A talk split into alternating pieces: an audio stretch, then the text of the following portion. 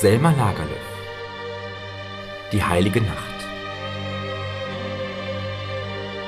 Als ich fünf Jahre alt war, hatte ich einen großen Kummer. Ich weiß kaum, ob ich seitdem einen größeren gehabt habe. Das war, als meine Großmutter starb. Bis dahin hatte sie jeden Tag auf dem Ecksofa in ihrer Stube gesessen und Märchen erzählt. Ich weiß es nicht anders, als dass Großmutter da saß und erzählte, von Morgen bis zum Abend. Und wir Kinder saßen still neben ihr und hörten zu. Das war ein herrliches Leben. Es gab keine Kinder, denen es so gut ging wie uns. Ich erinnere mich nicht an sehr viel von meiner Großmutter. Ich erinnere mich, dass sie schönes, kreideweißes Haar hatte und dass sie sehr gebückt ging und dass sie immer da saß und an einem Strumpfe strickte. Dann erinnere ich mich auch, dass sie, wenn sie ein Märchen erzählt hatte, ihre Hand auf meinen Kopf zu legen pflegte und dann sagte sie, Und das alles ist so wahr, wie dass ich dich sehe und du mich siehst. Ich entsinne mich auch, dass sie schöne Lieder singen konnte. Aber das tat sie nicht alle Tage. Eines dieser Lieder handelte von einem Ritter und einer Meerjungfrau. Und es hatte den Kehrreim Es weht so kalt, es weht so kalt, wohl über die weite See. Dann entsinne ich mich eines kleinen Gebets, das sie mich lehrte, und eines Psalmverses. Von allen den Geschichten, die sie mir erzählte, habe ich nur eine schwache, unklare Erinnerung. Nur an eine einzige von ihnen erinnere ich mich so gut, dass ich sie erzählen könnte. Es ist eine kleine Geschichte von Jesu Geburt. Seht, das ist beinahe alles, was ich noch von meiner Großmutter weiß, außer dem, woran ich mich am besten erinnere, nämlich dem großen Schmerz, als sie dahin ging. Ich erinnere mich an den Morgen, an dem das Ecksofa leer stand und es unmöglich war zu begreifen, wie die Stunden des Tages zu Ende gehen sollten. Daran erinnere ich mich. Das vergesse ich nie. Und ich erinnere mich, dass wir Kinder hingeführt wurden, um die Hand der Toten zu küssen. Und wir hatten Angst, es zu tun. Aber da sagte uns jemand, dass wir nun zum letzten Mal Großmutter für alle die Freude danken könnten, die sie uns gebracht hatte. Und ich erinnere mich, wie Märchen und Lieder vom Hause wegfuhren, in einen langen schwarzen Sarg gepackt und niemals wiederkamen. Ich erinnere mich, dass etwas aus dem Leben verschwunden war. Es war, als hätte sich die Tür zu einer ganzen schönen, verzauberten Welt geschlossen, in der wir früher frei aus und eingehen durften. Und nun gab es niemand mehr, der sich darauf verstand, diese Tür zu öffnen. Und ich erinnere mich, dass wir Kinder so allmählich lernten, mit Spielzeug und Puppen zu spielen und zu leben wie andere Kinder auch.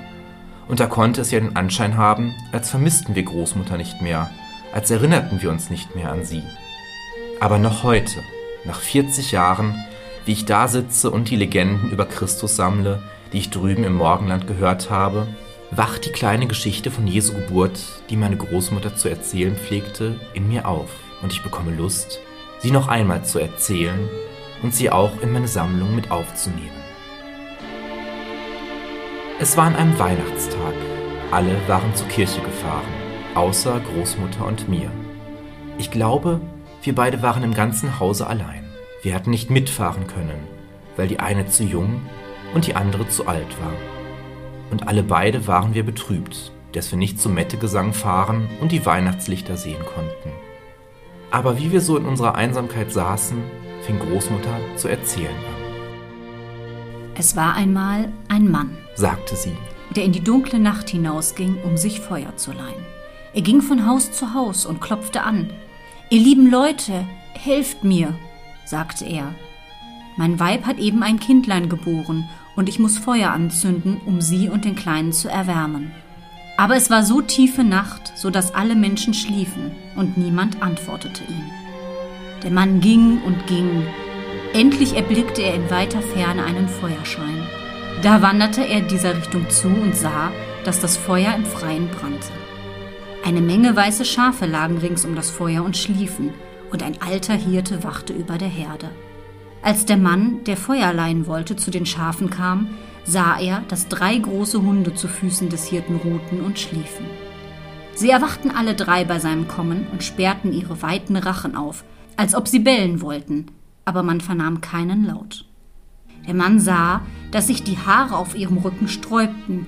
Er sah, wie ihre scharfen Zähne funkelnd weiß im Feuerschein leuchteten und wie sie auf ihn losstürzten. Er fühlte, dass einer von ihnen nach seinen Beinen schnappte und einer nach seiner Hand und dass einer sich an seine Kehle hängte. Aber die Kinnladen und die Zähne, mit denen die Hunde beißen wollten, gehorchten ihnen nicht, und der Mann litt nicht den kleinsten Schaden. Nun wollte der Mann weitergehen, um das zu finden, was er brauchte.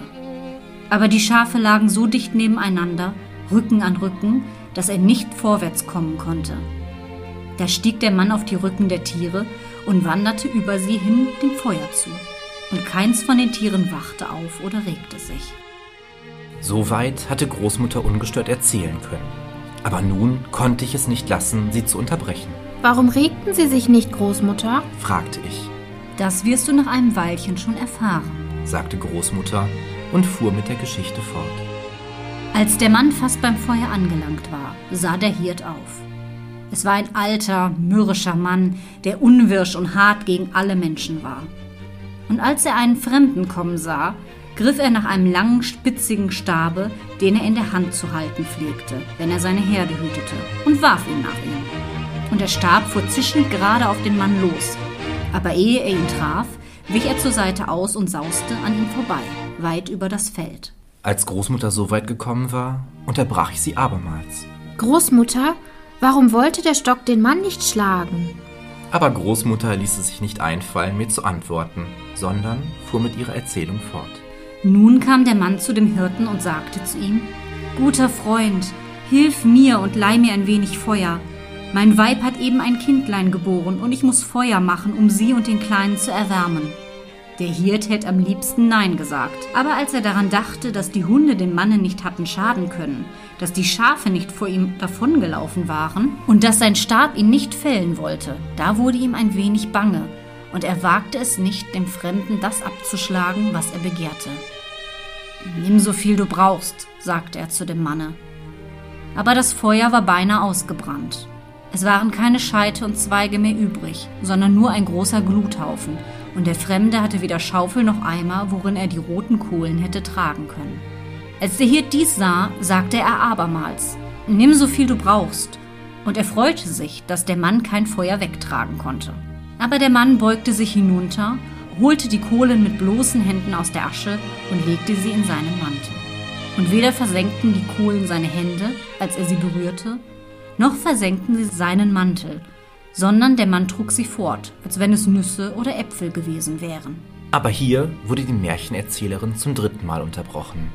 Großmutter, warum wollte die Kohle den Mann nicht brennen? Das wirst du schon hören, sagte Großmutter, und dann erzählte sie weiter. Als dieser Hirt, der ein so böser, mürrischer Mann war, dies alles sah, begann er sich bei sich selbst zu wundern. Was kann dies für eine Nacht sein, wo die Hunde die Schafe nicht beißen, die Schafe nicht erschrecken, die Lanze nicht tötet und das Feuer nicht brennt? Er rief den Fremden zurück und sagte zu ihm, Was ist dies für eine Nacht? Und woher kommt es, dass alle Dinge dir Barmherzigkeit zeigen? Da sagte der Mann, ich kann es dir nicht sagen, wenn du selber es nicht siehst. Und er wollte seiner Wege gehen, um bald ein Feuer anzuzünden und Weib und Kind wärmen zu können. Aber da dachte der Hirt, er wolle den Mann nicht ganz aus dem Gesicht verlieren, bevor er erfahren hätte, was dies alles bedeute. Er stand auf und ging ihm nach, bis er dorthin kam, wo der Fremde daheim war. Da sah der Hirt, dass der Mann nicht einmal eine Hütte hatte, um darin zu wohnen, sondern er hatte sein Weib und sein Kind in einer Berggrotte liegen, wo es nichts gab als nackte, kalte Steinwände. Aber der Hirt dachte, dass das arme, unschuldige Kindlein vielleicht dort in der Grotte erfrieren würde, und obgleich er ein harter Mann war, wurde er davon doch ergriffen und beschloss, dem Kinde zu helfen. Und er löste sein Ränzel von der Schulter und nahm daraus ein weiches, weißes Schaffell hervor. Das gab er dem fremden Manne und sagte, er möge das Kind darauf betten. Aber in demselben Augenblick, in dem er zeigte, dass auch er barmherzig sein konnte, wurden ihm die Augen geöffnet und er sah, was er vorher nicht hatte sehen und hörte, was er vorher nicht hatte hören können. Er sah, dass rund um ihn ein dichter Kreis von kleinen, silberbeflügelten Englein stand, und jedes von ihnen hielt ein Seitenspiel in der Hand und alle sangen sie mit lauter Stimme, dass in dieser Nacht der Heiland geboren wäre, der die Welt von ihren Sünden erlösen solle. Da begriff er, warum in dieser Nacht alle Dinge so froh waren, dass sie niemand etwas zuleide tun wollten. Und nicht nur rings um den Hirten waren Engel, sondern er sah sie überall. Sie saßen in der Grotte und sie saßen auf dem Berge und sie flogen unter dem Himmel. Sie kamen in großen Scharen über den Weg gegangen, und wie sie vorbeikamen, blieben sie stehen und warfen einen Blick auf das Kind. Es herrschte eitel Jubel und Freude und Singen und Spiel, und das alles sah er in der dunklen Nacht, in der er früher nichts zu gewahren vermocht hatte. Und er wurde so froh, dass seine Augen geöffnet waren, dass er auf die Knie fiel und Gott dankte. Aber als Großmutter so weit gekommen war, seufzte sie und sagte, aber was der Hirte sah, das könnten wir auch sehen, denn die Engel fliegen in jeder Weihnachtsnacht unter dem Himmel, wenn wir sie nur zu gewahren vermögen.